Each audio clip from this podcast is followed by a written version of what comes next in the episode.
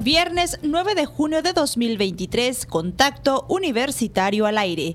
Morena, PBM y PT buscan acuerdo para impulsar candidatura conjunta en 2024 al gobierno de la Ciudad de México.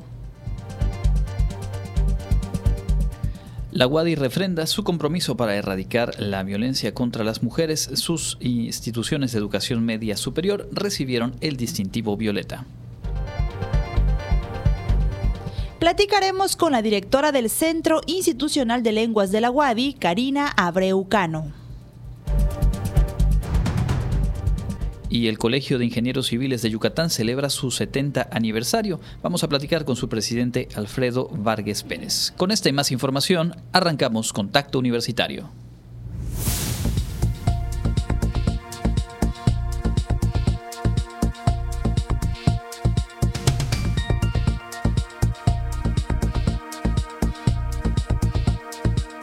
Contacto Universitario nuestro punto de encuentro con la información.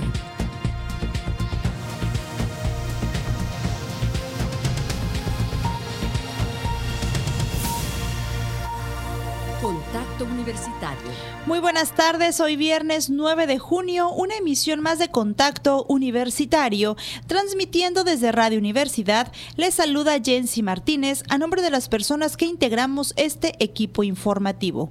Estamos listos para ofrecer toda la información generada en nuestra universidad, así como de otras fuentes del ámbito local, nacional e internacional. Y conmigo se encuentra mi compañero Andrés Tinoco. Hola Andrés, muy buenas tardes. ¿Qué tal Jensi, amigas y amigos? Es un gusto acompañarles como cada tarde con la información, noticias, asuntos muy interesantes que están ocurriendo en nuestra universidad y en el entorno. Y justamente vamos a iniciar con eh, parte de la información nacional.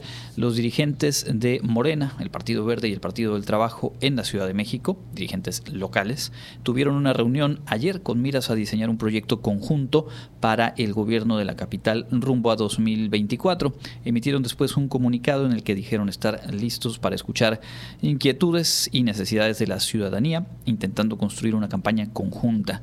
Coincidieron en que es necesario diseñar un plan que eh, continúe con el proyecto político encabezado por el presidente López Obrador y la jefa de gobierno actual, Claudia Sheinbaum, insistieron en que se deben encontrar coincidencias para llegar a un gran acuerdo. Aquí lo interesante es, eh, son dos cosas, me parece. Por un lado, que eh, pues todo parece indicar que es cuestión de días para que se dé la mm, renuncia o la separación del cargo de Claudia Sheinbaum con miras a buscar la candidatura presidencial en el 24. Es decir, se volverá relevante quien ocupe esa posición en lo que resta del sexenio. Uno de los aspirantes a la candidatura en, el 24 para la Ciudad de México es eh, Martí Batres, actual secretario de Gobierno en la capital, y pues si llegaran a ponerlo a él, lo estarían en automático dejando fuera de la posibilidad. Y por otro lado, también hay que decir que en las elecciones intermedias de 2021 llamó la atención y fue una de las notas principales el avance que tuvo eh, la oposición en la capital del país, concretamente el Partido Acción Nacional, lo cual eh, pues prendió las alarmas y seguramente estarán ahora mismo trabajando en ambas eh, coaliciones por pues eh, cimentar los acuerdos y poder tener candidaturas competitivas para una elección que diferente a lo que ha ocurrido en las emisiones anteriores, seguramente tendrá interés y estará todavía por definirse si se mantiene el gobierno morenista en este caso o si las oposiciones logran arrebatar la capital del país. Entre otros temas, la senadora Xochil Gálvez notificó a Presidencia de la República que asistirá el próximo lunes 12 de junio a la conferencia de prensa del presidente para ejercer su derecho de réplica. La senadora del PAN dirigió un oficio a Jesús Ramírez Cuevas, coordinador general de comunicación social de Presidencia, en el que informó que el lunes asistirá a las 5.30 horas, por lo que pidió el acceso al Salón Tesorería. Indicó que en caso de negarle la entrada, estarían violando sus derechos humanos. Y es que un juez otorgó un amparo para que la legisladora panista pueda acudir a Palacio Nacional a contrastar información presentada en conferencia. Sin embargo, ayer por la mañana, el presidente sostuvo que se reservaba el derecho de admisión para dar derecho de réplica a la senadora del PAN. En declaraciones hechas ayer por la tarde, Xochitl Gálvez respondió que la mañanera no es fiesta como para que reserven derecho de admisión. Palacio Nacional es la casa de los mexicanos. Y justamente Xochitl Gálvez es una de las dos o tres figuras principales que desde la oposición se perfilan, según algunas encuestas, con posibilidades de obtener una votación importante en la elección del próximo año justamente para elegir eh, gobierno en la Ciudad de México. Volveremos con otros temas nacionales un poco más adelante. Ahora vamos de lleno con la información universitaria y como decíamos en nuestros titulares, nuestra universidad refrenda su compromiso para erradicar la violencia contra las mujeres. Sus instituciones de educación media superior recibieron el distintivo Violeta. La Secretaría de las Mujeres del Gobierno del Estado de Yucatán, Mujeres, entregó el distintivo Violeta a las escuelas preparatorias 1 y 2, a la Unidad Académica Bachillerato con Interacción Comunitaria, así como a la Unidad Académica de Educación Virtual de la Universidad Autónoma de Yucatán lo anterior con el objetivo de visibilizar los esfuerzos y responsabilidades de las instituciones a favor de la igualdad y el empoderamiento de las mujeres en el ámbito laboral y académico. Durante la ceremonia realizada en el ex salón de Consejo Universitario, el rector Carlos Alberto Estrada Pinto señaló que prevenir y erradicar la violencia de género es un trabajo de todos y todas. Este acto tiene como finalidad refrendar los compromisos, esfuerzos y responsabilidades de cada una de las dependencias universitarias.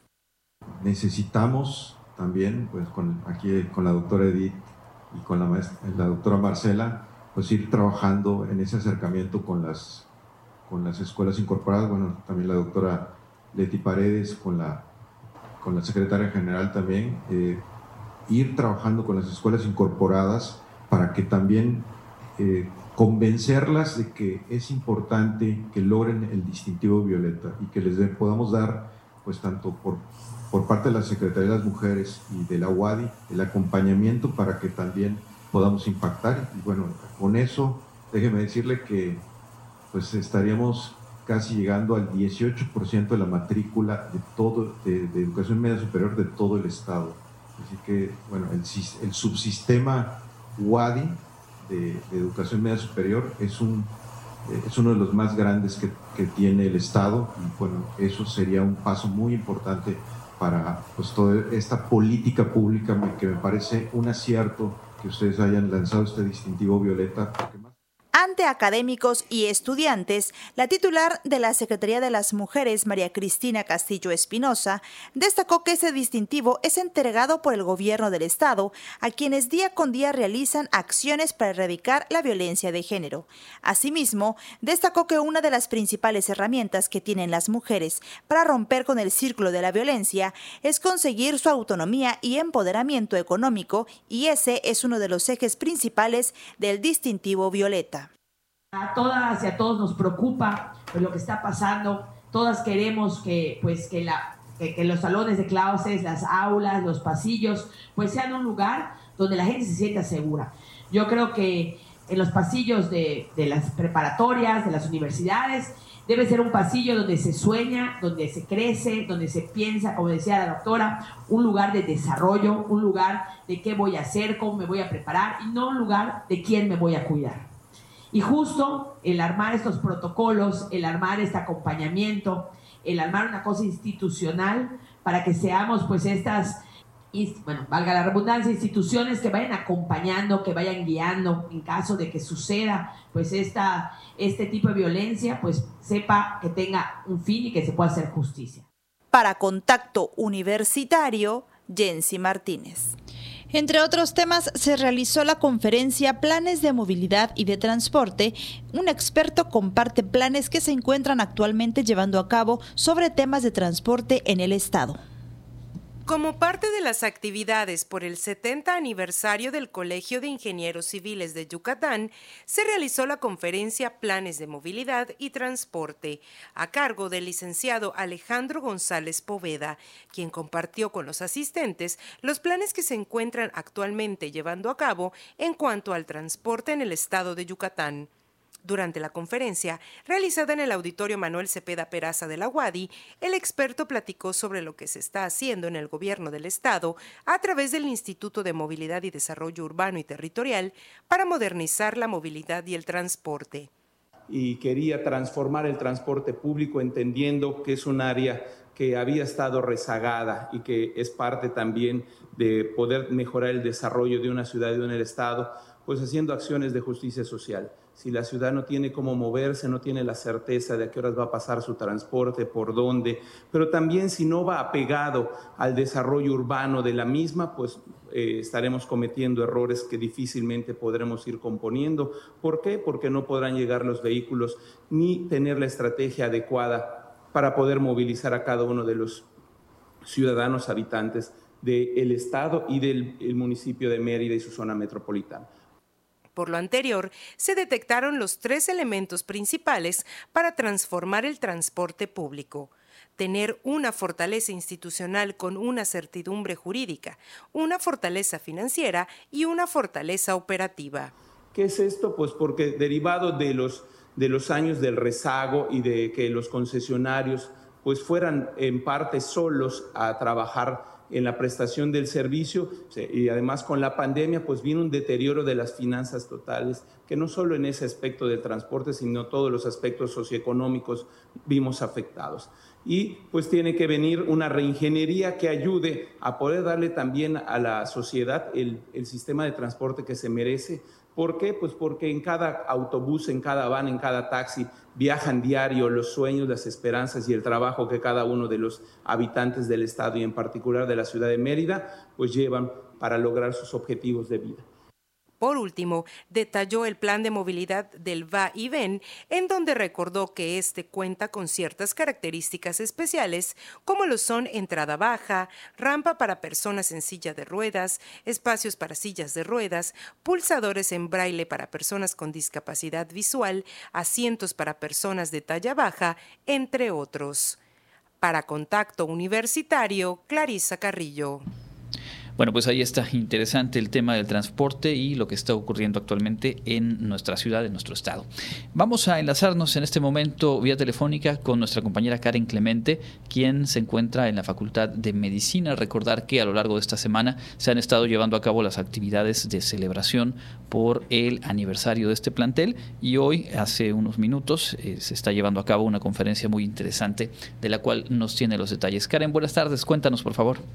Hola Andrés, muy buenas tardes a ti y a todo el auditorio que nos escucha a través de Contacto Universitario. Como mencionas, se llevó a cabo esta tarde la conferencia magistral La inteligencia artificial en la medicina a cargo del doctor Víctor Hugo Domínguez. Él es catedrático de la Facultad de Matemáticas y bueno, él fue a hablar justamente de cómo la inteligencia artificial ya va permeando, se va introduciendo en todos los sectores, pues ahora sí con los que tenemos contacto, ¿no? Y uno de ellos es la medicina. Él comenta justamente que la inteligencia artificial está revolucionando la forma en que se brinda la atención médica y abre nuevas posibilidades para la mejora, precisión, eficiencia y también accesibilidad muchas veces a tener una consulta, un diagnóstico, eh, hasta cierto punto él comentaba también que sirve para los tratamientos, para ayudar a los doctores a brindar estos tratamientos.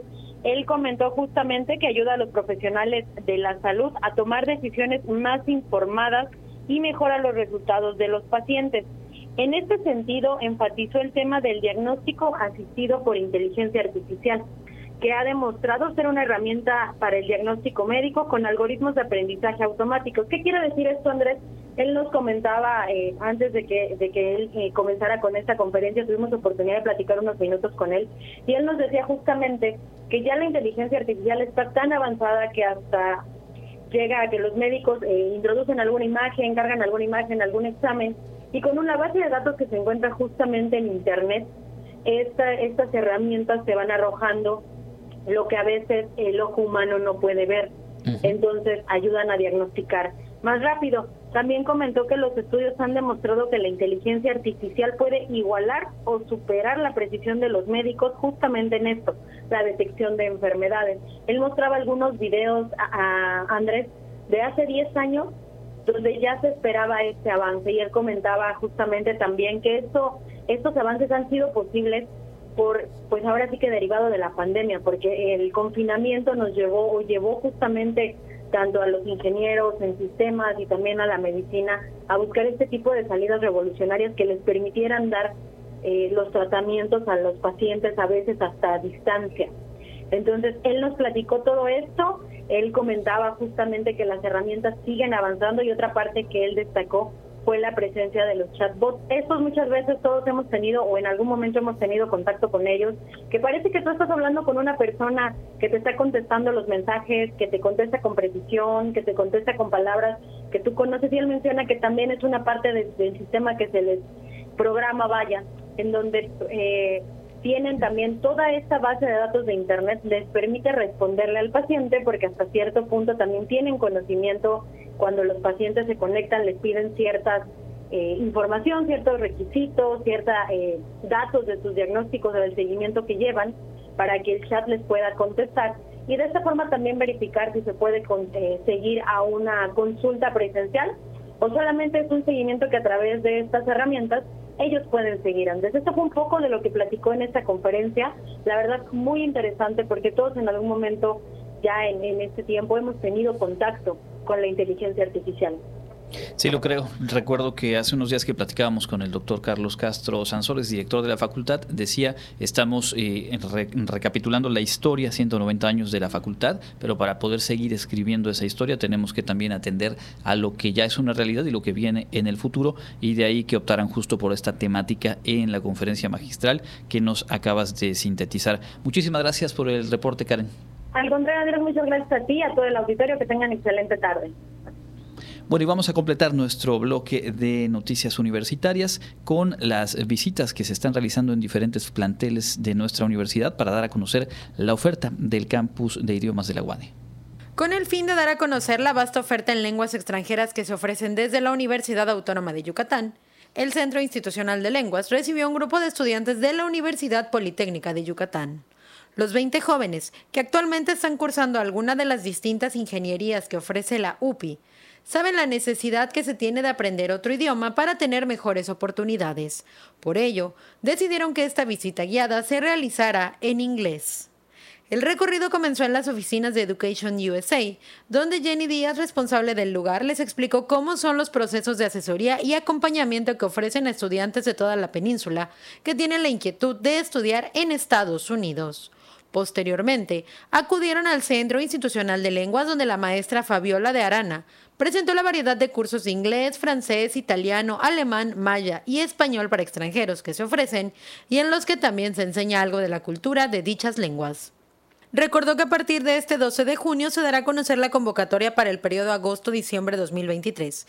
En el SIL-WADI, precisó, también se brindan servicios de acreditación, certificación y traducción.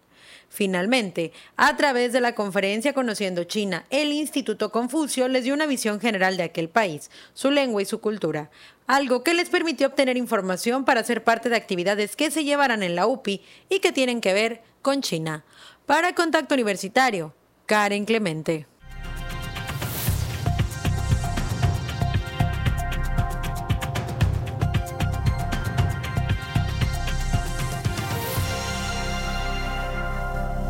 Y continuamos en contacto universitario a través de las frecuencias de Radio Universidad y saludamos a quienes se suman desde los espacios digitales de nuestra universidad.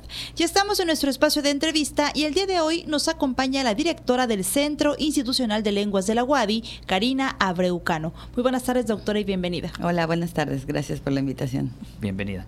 Pues dando inicio a esta entrevista, doctora, es, ya cierran, cierran este semestre en el CIL cómo eh, se encuentran los jóvenes, platicábamos antes de iniciar, que están ahorita eh, haciendo el curso de verano. Bueno, en el SIL ahorita actualmente tenemos el curso de verano. Inició eh, los la primera semana de junio, termina la segunda semana de julio. Es un curso en el cual los estudiantes van de manera presencial, de lunes a viernes, a tomar cursos de italiano, inglés, o francés.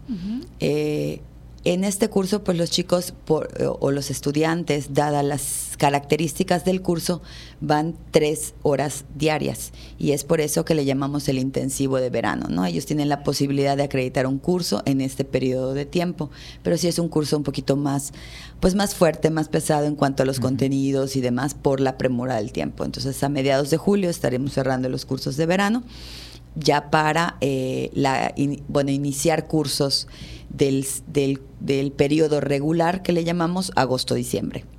Ha sido este un semestre de mucha actividad. Eh, toda la universidad, digamos, está en una dinámica renovada y el SIL, lo platicamos en enero, febrero, también ha estado teniendo presencia en, los espacios universitarios. Eh, hace unos días en un evento muy grande aquí en el Centro Cultural y no conformes con ello, las metas y los proyectos hacia el próximo semestre también son ambiciosos. ¿Qué nos diría, qué nos resaltaría de lo que han sido este primer semestre del año antes de que vayamos ahora sí a, las novedades del próximo? Pues en realidad sí, ha sido un, un semestre con muchas actividades. La intención del Centro Institucional de Lenguas en este 2023 es precisamente darse a conocer, que la gente, que el público general lo conozca, ¿no? Que entiendan que el SIL es Wadi, pero el SIL es para todos, ¿no? Estamos abiertos al público en general y cambiar un poquito esa mentalidad de que es solo para gente de Wadi. Sí somos para gente de Wadi, sí estamos eh, o proporcionamos servicios para gente de Wadi, pero también proporcionamos servicios para toda la comunidad. Entonces, con esa finalidad y con la intención también de que el público en general eh, comprenda o conozca que en el SIL no solo se aprende idiomas, también aprendemos idiomas a través de la cultura, es que hemos ido a las diferentes facultades y campus, tenemos el proyecto que va a continuar en el siguiente semestre de SIL en tu escuela, que es visitar a las escuelas o a los campus o a las facultades, a las escuelas preparatorias, para que conozcan un poquito de qué es lo que hacemos en el SIL. Por ejemplo, les llevamos el juego de petanca, que es un juego de francés, que cuando los chicos toman clases de francés aprenden ese tipo de juegos.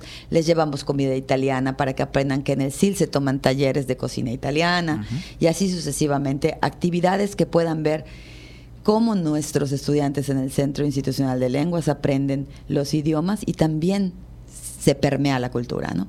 Entonces, pues esa era la, la, intencionalidad en este primer semestre, le podemos llamar, de las actividades de Silento Escuela. A el fin, bueno, hace poquito tuvimos el, el 27 de mayo, para ser exactos, la Expo Cultura, que era un poquito de mostrar todo lo que el, el SIL tiene, ¿no? En lengua maya, las actividades que realizamos, las actividades que realizamos en español, y que nos visiten y que nos conozcan con ese tipo de cosas, ¿no? Y justo con esto, como usted dice, que se están reinventando y están realizando también otras actividades, en agosto inician las clases de alemán. Sí, el SIL actualmente proporciona o promueve cursos de inglés, francés, italiano, lengua maya y también español para no hispanohablantes. Adicional a esto y dada la necesidad en la Expo Profesiones, mucha gente se acercó a preguntarnos si el SIL no tenía visualizado el, dar clases de alemán. Y es por eso que empezamos a trabajar en este proyecto que inicia en el mes de agosto. En agosto iniciamos eh, concursos de alemán en el nivel elemental 1, que estamos iniciando. Y también en agosto iniciamos con francés en la modalidad virtual y lengua maya en la modalidad virtual. Ah, son las, son las, digamos que las formas de aprender en los nuevos en los idiomas de manera diferente y el nuevo idioma. Correcto. Para quienes nos están escuchando, ¿todavía estarían a tiempo de inscribirse a estos cursos y a lo que viene el próximo semestre? Claro, de hecho es eh, un poquito de promover la convocatoria. La convocatoria se sale publicada el 12 de junio. El 12 de junio sale publicada nuestra convocatoria. En esa convocatoria están todos los pasos a seguir. Si eres de nuevo ingreso, si tienes conocimientos de cualquier idioma y quieres un examen de ubicación para no empezar de cero, si quieres saber de nuestras sedes, porque también en el SIL actualmente ya tenemos tres sedes. ¿No? Antes éramos Centro Institucional de Lenguas en una sola ubicación. Ahora estamos Centro Institucional de Lenguas en sede Oriente, que es donde la gente ya nos conoce y estamos en la, en la colonia pues, industrial, en, junto a Prepa 1, ¿no?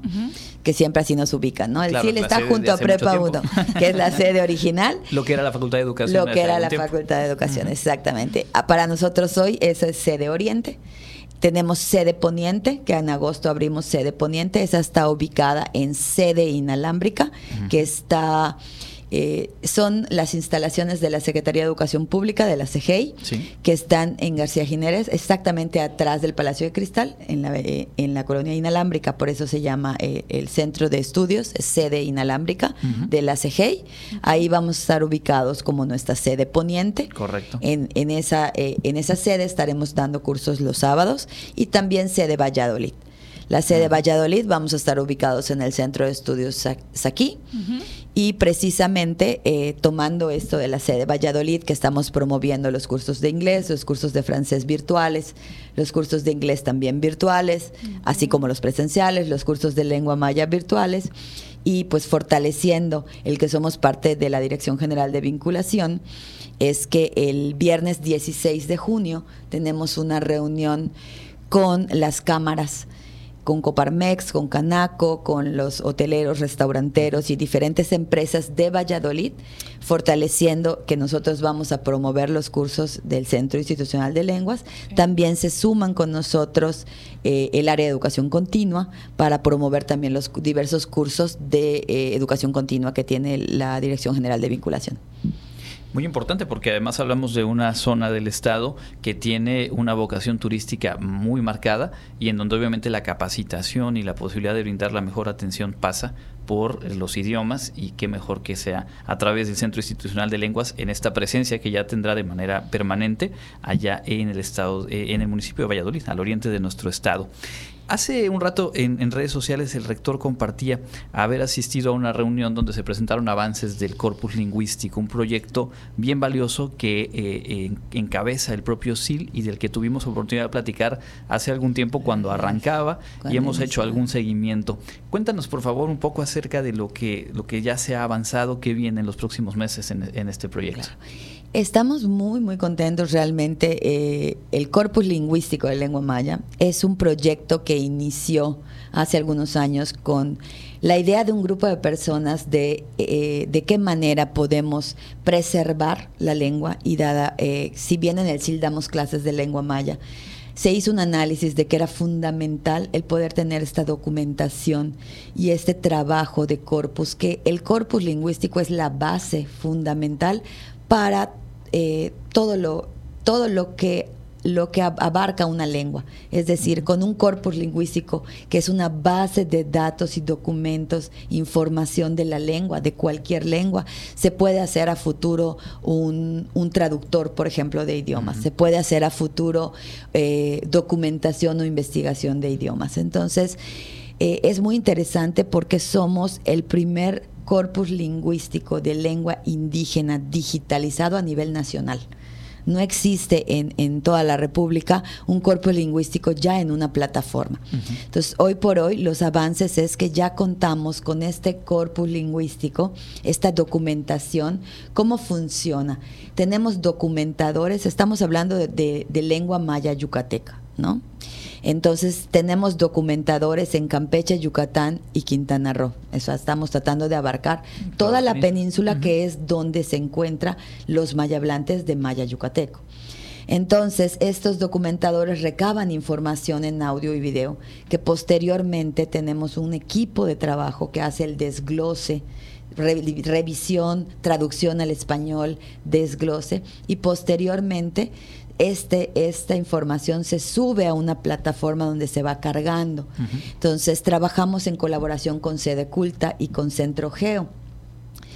Lo más importante de esto, de esto es que si bien nos falta mucho por trabajar, porque hay que subir muchísima más información, tenemos muchos audios que hay que recopilar, trabajar, desglosar y demás, hoy por hoy en este corpus tú ya puedes tener, si tienes el acceso a la plataforma, entrar a la plataforma, poner una palabra en maya, en español, tenemos la versión español maya y glosado entonces le puedes poner, el, por ejemplo, la palabra en maya y te va a aparecer una frase, te va a aparecer la fotografía, te va a aparecer dónde se habla, geográficamente en dónde está ubicado, cuáles son, si es cuál es el desglose, si es adjetivo, verbo, etcétera, y te va a aparecer también el audio y la versión en español.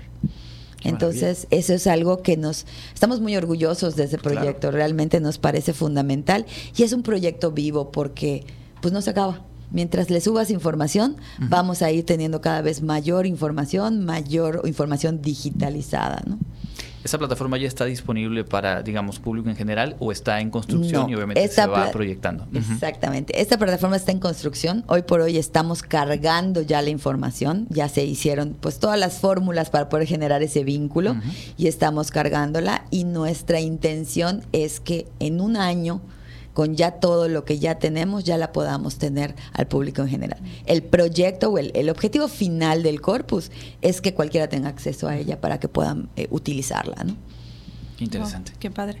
Entonces, nada más, maestra, doctora, perdón, para recapitular, el 12 de junio ya están abierta la convocatoria para todos los cursos del CIL y, y en todas las sedes. En todas las sedes. Los invitamos a pues a checar la convocatoria. El 12 de junio, junio estará publicada en eh, nuestras redes, en nuestra página y va a estar abierta al público en general como siempre y en las tres sedes. Ahí está el desglose de los pasos a seguir, tanto en la sede Oriente como Poniente como Valladolid. ¿Dónde pueden encontrar la convocatoria publicada? En nuestra página de eh, nuestra página es eh, www.sil@correo.wadi.mx. Está, esa es nuestra nuestra página. Tenemos Facebook, Instagram, eh, estamos como SIL o como Centro Institucional de Lenguas y ahí lo pueden encontrar también.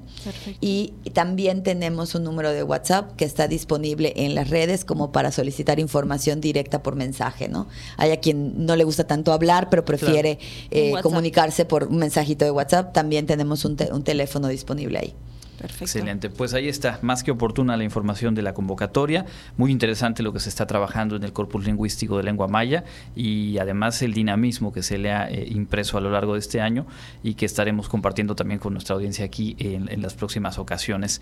Eh, muchísimas gracias, doctora, por habernos acompañado. gracias a ustedes por la invitación y aquí estaremos para nuevas actividades del CIL. Y me quedé dudando porque estaba pensando que ahora que muchas y muchos padres de familia estamos armando lo que viene para el próximo semestre, pues em, reiterarle a todos quienes nos escuchan, el CIL está abierto para todas y todos, sean o no parte de la comunidad. Así es.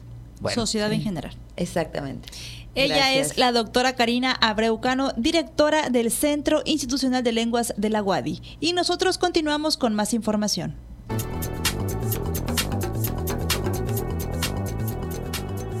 El Comité Institucional para la Atención de Fenómenos Meteorológicos Extremos de la UADI informa que este viernes 9 de junio tenemos ambiente muy caluroso con cielo medio nublado y posibilidad de lluvias por la tarde. La máxima temperatura estará en 42 grados Celsius y la temperatura mínima será de 22 grados en el amanecer de mañana sábado. En la ciudad de Mérida, centro y oeste, la temperatura máxima será de 38 grados y la mínima de 22. En la costa se esperan temperaturas máximas de 32 grados y mínima de 24 con cielo despejado. En el sur y sureste del estado la temperatura más alta será de 42 grados y las mínimas de 22. El cielo estará medio nublado. En el este y noreste de Yucatán tendrán como máximo 39 grados y una temperatura mínima de 22. Para Contacto Universitario, Elena Pasos. Continuamos en contacto universitario en esta emisión de viernes y eh, vamos a tener un poco más adelante la información local el asunto internacional y también las agendas de cada viernes. Tenemos la agenda universitaria y la agenda cultural. Antes de ello, le contamos que el gobierno de Canadá decidió sumarse a la solicitud de consultas que hizo Estados Unidos bajo el capítulo 31 del TEMEC en contra de México. Básicamente están eh, pues buscando eh, controvertir la prohibición aprobada en nuestro país al maíz transgénico para consumo humano, ya que consideran que no tiene bases científicas esta decisión. En una declaración que dio a conocer hoy el gobierno de Canadá, eh, las ministras de Agricultura y Agroalimentos de aquel eh, país, así como la de Comercio Internacional, Promoción de Exportaciones, Pequeñas Empresas y Desarrollo Económico, dijeron que Canadá eh, pues se suma a esta eh, solicitud de consulta. Recordar que hay diferentes mecanismos en el propio TEMEC, en el propio Tratado de Libre Comercio, para dirimir diferencias y el primer escalón son justamente esta eh, solicitud de consultas. El pasado 2 de junio hizo lo propio el gobierno estadounidense, dando a conocer que al no tenerse soluciones mediante consultas bajo el capítulo 9, eh, pues tomaba la vía de las consultas del capítulo 31, solución de controversias directamente. Y esto se da luego de que el pasado jueves primero de junio, legisladores republicanos pidieron ir a un panel en contra del gobierno mexicano. Luego de recibir la solicitud de consultas norteamericana, la Secretaría de Economía de México dijo la semana pasada pues que va a defender la posición. Eh, esto que suele ser muy llamativo, tiene cierta carga de estridencia, pero que a final de cuentas, lo hemos dicho aquí, lo hemos platicado también con expertos eh, de economía, es eh, la forma habitual en la cual se tienen que ir dirimiendo los eh, conflictos o desacuerdos. De ahí a que la resolución deje conforme a todas las partes, pues bueno, todavía falta un trecho, pero por lo pronto el tema del maíz eh, transgénico irá a este mecanismo de consultas en el TEMEC. Se suma Canadá y Estados Unidos ya había emprendido justamente esa misma ruta. Vamos a escuchar lo más destacado de la información local como cada tarde en voz de Elena Pasos. En información local, Yucatán alcanzó un nuevo récord en la producción de limón persa al llegar a las 100.000 toneladas, de las cuales el 80% se está cosechando en ocho municipios del sur del estado, lo que está generando un boom en la apertura de empresas empacadoras de capital internacional para comercializar el producto en México y para exportación.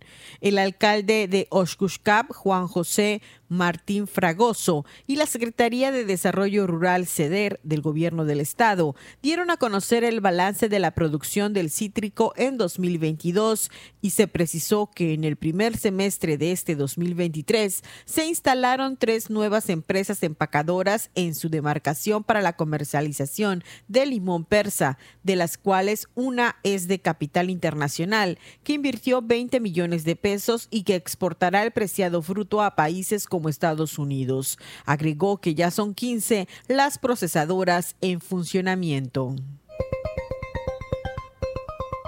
Cada día son más las empresas que cumplen con el pago de su servicio de recoja de basura, precisó el regidor de servicios para municipales de la comuna meridana, Raúl Escalante Aguilar. El funcionario indicó que en lo que va del año, el número de ciudadanos que cumplen con el pago de su recolecta se ha incrementado en un 17%. Este aumento también refleja la responsabilidad de los ciudadanos, aunque en un porcentaje mucho menor en comparación con las empresas. El funcionario indicó que se ha regresado a visitar a negocios que tienen adeudos con una respuesta positiva por parte de los propietarios. Recordó que muchos de esos pendientes vienen como resultado del cierre temporal de muchos negocios a causa de la pandemia y al haber una apertura del 100%, los propietarios han tenido buenas entradas que les permiten cumplir con sus pagos. La Secretaría de Salud de Yucatán publicó bajo el título de Información importante en materia de medicina estética que las cirugías relacionadas con cambiar o corregir el contorno o forma de diferentes zonas o regiones de la cara y del cuerpo deben efectuarse en establecimientos o unidades médicas con licencia sanitaria vigente y no en consultorios médicos u odontológicos o cualquier lugar que no sea un quirófano por muy sencilla que ésta sea. La información publicada por la Secretaría de Salud de Yucatán también establece que el personal médico con nivel de maestría en cirugía estética o con diplomado en medicina estética y longevidad no debe llevar a cabo procedimientos quirúrgicos, ya que no cuenta con entrenamiento en cirugía estética y reconstructiva a nivel de especialidad. Los spa o salones y clínicas de belleza deben contar con un aviso de funcionamiento para tal fin y sus procedimientos deben ser realizados por personas que acrediten preparación en cosmetología y oscomiatría y solo podrán llevar a cabo tratamientos corporales no invasivos, sin agujas ni inyecciones como la mesoterapia o el plasma rico en plaquetas. Los tratamientos como Botox, mesoterapia o cualquier otro que no sea cirugía pueden realizarse en consultorios que cuenten con aviso de funcionamiento y llevados a cabo por personal médico acreditado para ese fin, indicó la Secretaría de Salud de Yucatán. Para Contacto Universitario, Elena Pasos. Continuamos en contacto universitario, escuchamos ya lo más destacado de la información local y estamos en nuestra segunda entrevista de esta emisión. Nos da mucho gusto dar la bienvenida al ingeniero Alfredo Vargas Pérez, presidente del Colegio de Ingenieros Civiles de Yucatán, asociación civil que está cumpliendo justo 70 años de labor y nos da mucho gusto poder eh, compartir con el ingeniero y a través de él enviar nuestra felicitación a todas y todos quienes lo conforman. Bienvenido. Muchas gracias, muchas gracias y por la oportunidad y el espacio de compartir aquí con los que nos escuchan a través de Radio Universidad. Bienvenido. Ingeniero, como platicábamos, se encuentran de manteles largos y están realizando diferentes actividades. ¿Cómo están celebrando este 70 aniversario? Claro, 70 años de, de creación y de fundación del colegio, ¿no? Eso es lo que estamos celebrando. Empezamos el miércoles 7 de junio con un concierto de cámara en el Palacio de la Música. Allá tuvimos este, ese momento, un espléndido concierto por el director, ingeniero Miguel Pérez Concha, que es ingeniero también este, nos brindó a todos los socios del colegio e invitados este concierto que además muy didáctico, ¿no? porque además nos los explicó y nos los explicó en términos de ingenieros, todavía más aceptable. Entonces todos salimos muy satisfechos de ese concierto y allá mismo, terminando el concierto, pues hicimos la entrega de la medalla que lleva el nombre de la ingeniera Elsie Yolanda Lara Barrera se le entregó en esta ocasión a la ingeniera María, eh, María Milagrosa Pérez Sánchez, ella fue la merecedora de esta medalla, fue parte del evento. Y también hicimos la entrega de reconocimientos a los expresidentes que nos han precedido en estos 70 años, bueno, los que hoy por hoy todavía están este, vivos, pues hicimos la entrega de estos reconocimientos. Y ya terminamos con un momento de compartir ya ahí. Eso fue el miércoles. El jueves 8 pues aquí en el edificio central de la UADI, en el, primeramente en el, en el auditorio Manuel Cepeda Peraza, tuvimos una conferencia que también este, la pedimos exprofeso para los 70 años, se llama Ingeniería Maya. El, el arqueólogo este, Eduardo Pérez de Heredia fue el que nos las impartió y nos dijo, no existe no existe ahí tal conferencia, hay en otros términos, ¿no? bases arquitectónicos, arqueológicos, pero ingeniería maya no existía, entonces se, puso a, investigar y nos, nos presentó una conferencia también extraordinaria, tan es así que solo por cuestiones de tiempo, porque teníamos otras actividades, este, se cortó su participación, pero con la promesa de una segunda, un segundo evento. ¿no? Y bajamos ya al patio central, terminando la conferencia. En ese momento, pues hicimos un momento pues, protocolario donde presentamos eh, una exposición fotográfica de los 33 consejos.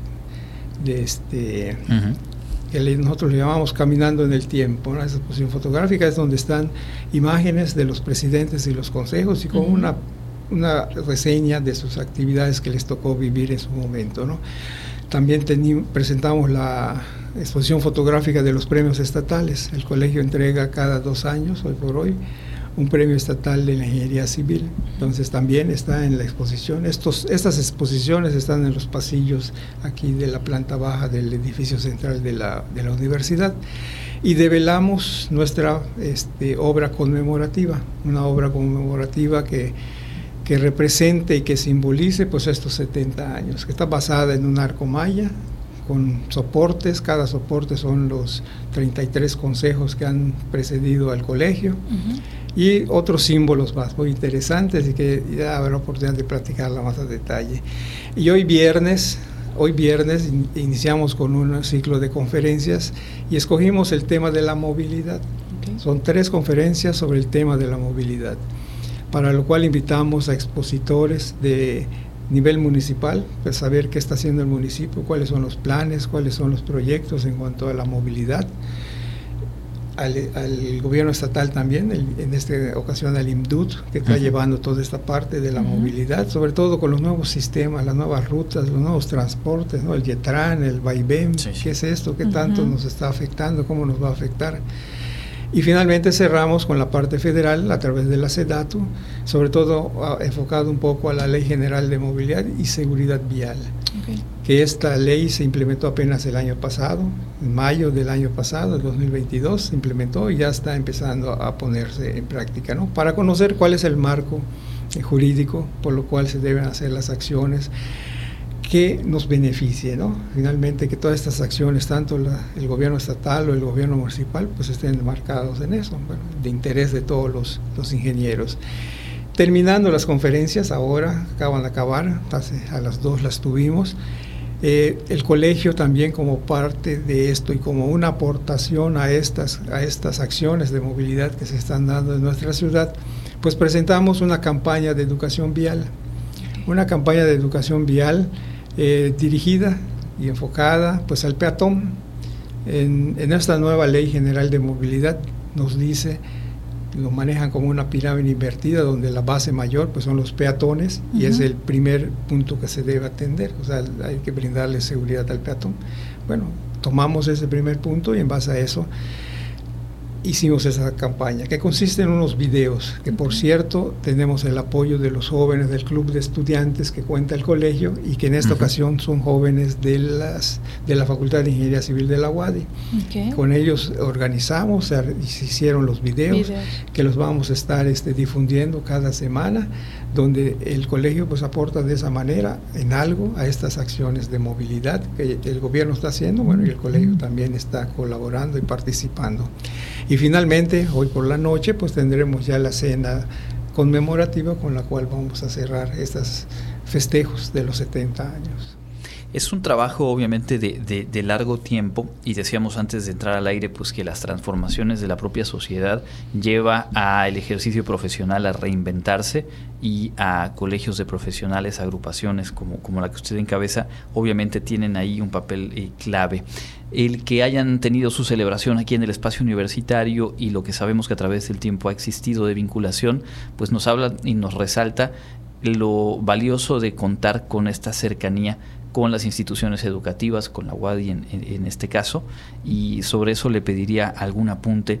Eh, ¿Por qué para las y los estudiantes eh, debe ser un punto de interés el acercarse al Colegio de Ingenieros Civiles en este caso y, cómo hacerlo? Bien, pues bueno, para empezar, o sea, para empezar con esta pregunta que, que me presentas, el colegio nace por ahí del año de 1948, más o menos. Un grupo de ingenieros se asocia, o sea, una asociación así informal, eh, porque en ese tiempo la recién creada o sea, Universidad Nacional del Sureste ya estaba presentando la carrera de ingenieros, pero creo que era del área de topografía.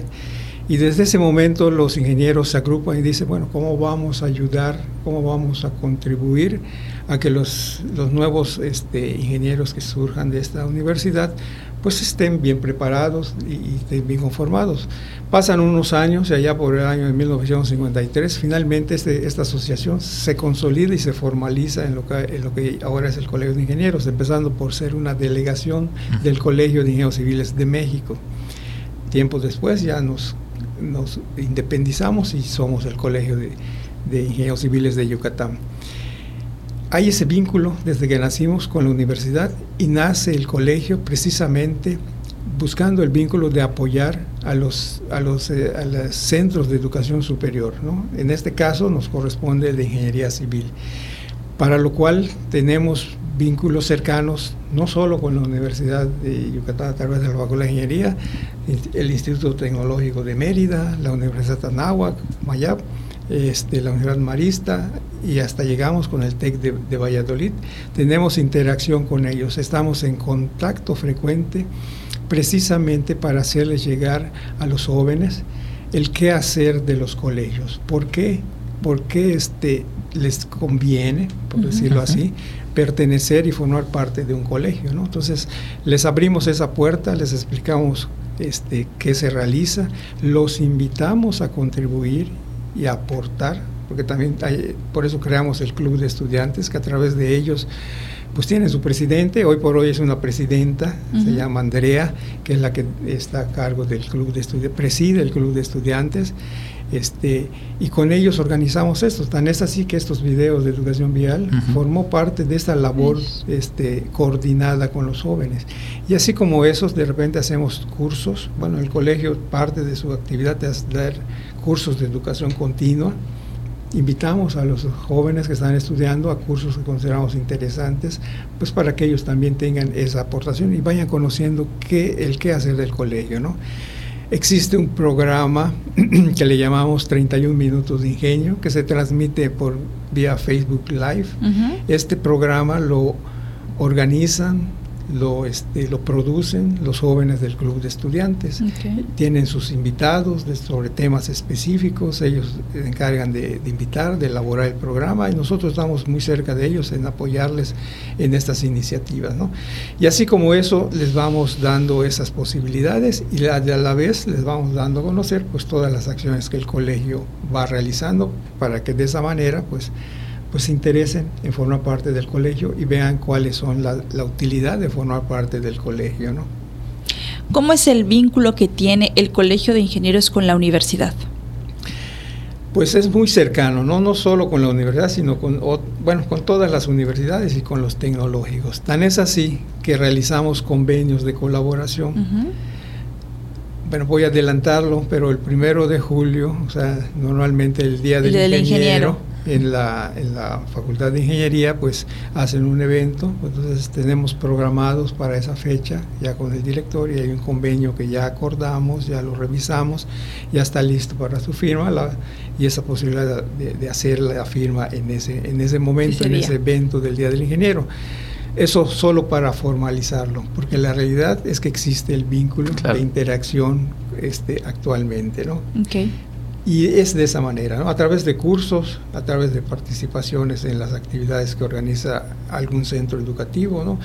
nos piden a veces algún tema, alguna conferencia, los socios, expertos de las distintas áreas, bueno, este es el curso, pues, y de esa manera hacemos eh, la participación. Es una de las maneras y formas de, participar y contribuir con, con la universidad pues ahí está, creo que queda más que claro eh, lo valioso del trabajo que ha realizado el, colegio y lo importante para quienes hoy por hoy eh, cursan eh, la carrera en, nuestra universidad y en otros espacios, de acercarse, de sumarse y de ir fortaleciendo habilidades, adquiriendo herramientas más allá de los espacios académicos, ya en diálogo directo con las y los profesionales de la ingeniería civil.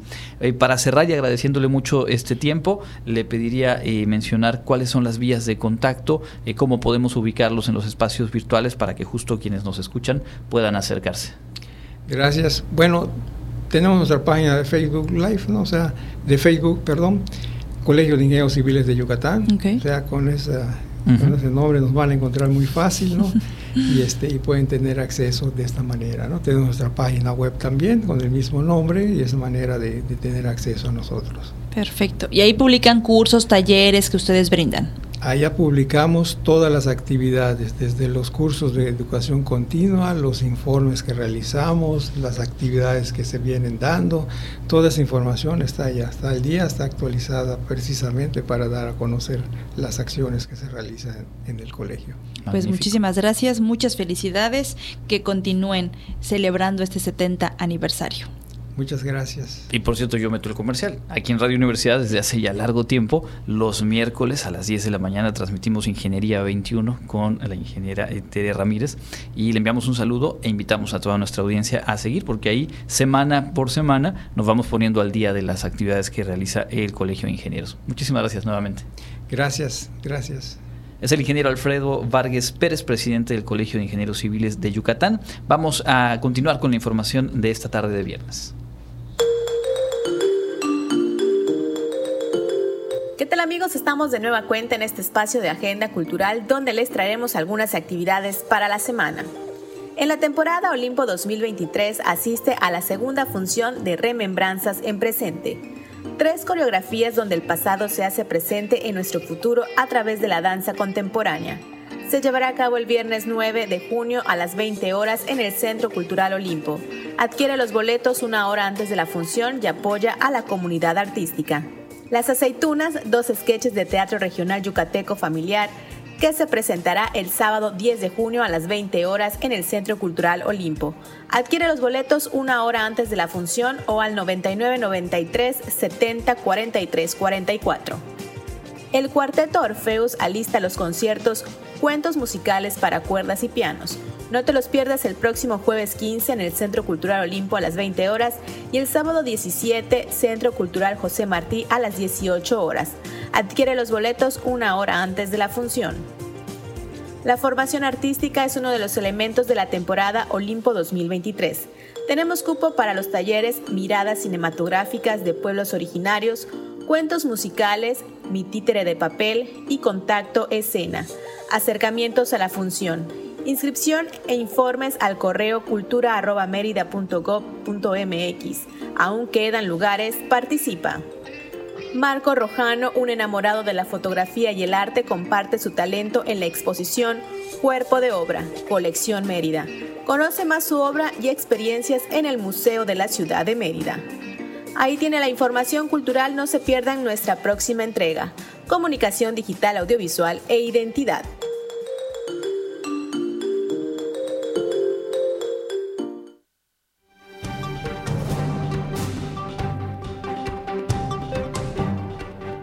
En el ámbito internacional, el gobierno de Colombia y la guerrilla del Ejército de Liberación Nacional, ELN, firmaron este viernes un cese al fuego nacional, bilateral y temporal, que tras un periodo de ajuste durará en principio 180 días a partir del próximo 3 de agosto.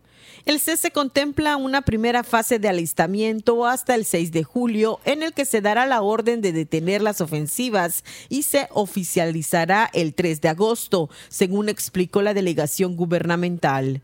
Venezuela será sede del próximo ciclo de negociaciones entre la guerrilla del Ejército de Liberación Nacional y el gobierno colombiano del 14 de agosto al 4 de septiembre y la ONU y la Iglesia Católica supervisarán el cumplimiento del cese al fuego. Se hizo pública un acta de acusación contra el expresidente de Estados Unidos Donald Trump por el mal manejo de documentos secretos o clasificados.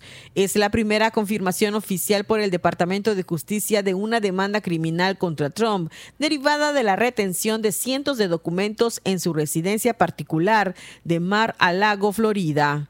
La acusación alega que Trump describió un plan de ataque del Pentágono y reveló un mapa confidencial relacionado con una operación militar.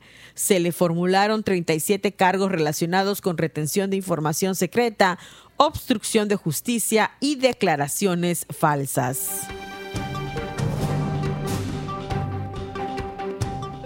La Corte Internacional de Justicia accedió a la petición de 32 países de respaldar a Ucrania en una demanda por genocidio contra Rusia, informó el máximo tribunal de Naciones Unidas este viernes.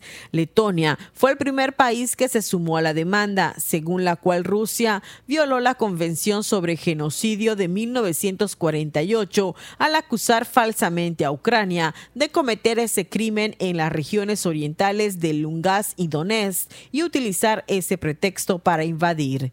La cifra récord de 33 países, entre ellos Estados Unidos, Canadá y todos los miembros de la Unión Europea, menos Hungría, pidieron participar en la demanda por parte ucraniana, pero la Corte de la ONU rechazó el pedido de Estados Unidos por razones técnicas. Para Contacto Universitario, Elena Pasos.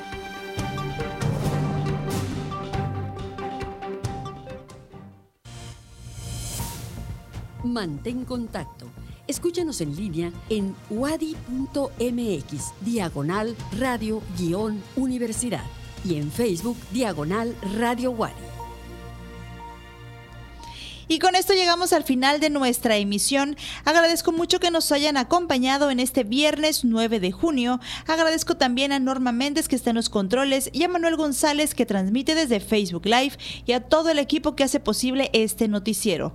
Recuerden seguirnos en nuestra plataforma de podcast. Estamos como Contacto Universitario Wadi y poder recuperar nuestras entrevistas y programas completos. Mi nombre es Jensi Martínez. Como siempre, me despido de ustedes. Fue un gusto haber compartido este espacio de noticias. Andrés, nos escuchamos el día lunes. Hasta el lunes, Jensi, amigas, amigos. Por cierto, recordarle a las y los aspirantes, a sus familias, a ingreso a bachillerato de nuestra universidad, que ya hace un rato están, desde hace un rato están disponibles los resultados. El mejor de los éxitos a todas y todos los nuevos integrantes de la familia Wadi en las preparatorias 1 y 2 y la unidad académica bachillerato con interacción comunitaria. Por parte de Radio Universidad, la invitación para quedarse en unos minutos más con Inmortales de la Música a las seis y media de la tarde, así como me lo contaron, y a las 7 de la noche, un episodio de estreno de la serie Voces de Papel, que como les decíamos ayer, desde ayer ya tienen disponible en nuestra plataforma de podcast en Radio Universidad Wadi. Trabajo bien interesante de los estudiantes de la licenciatura en literatura latinoamericana. Gracias nuevamente, excelente fin de semana para todas y todos y nos escuchamos el lunes. Contacto Universitario, nuestro punto de encuentro con la información. Una producción de la Coordinación de Comunicación Institucional de la Universidad Autónoma de Yucatán.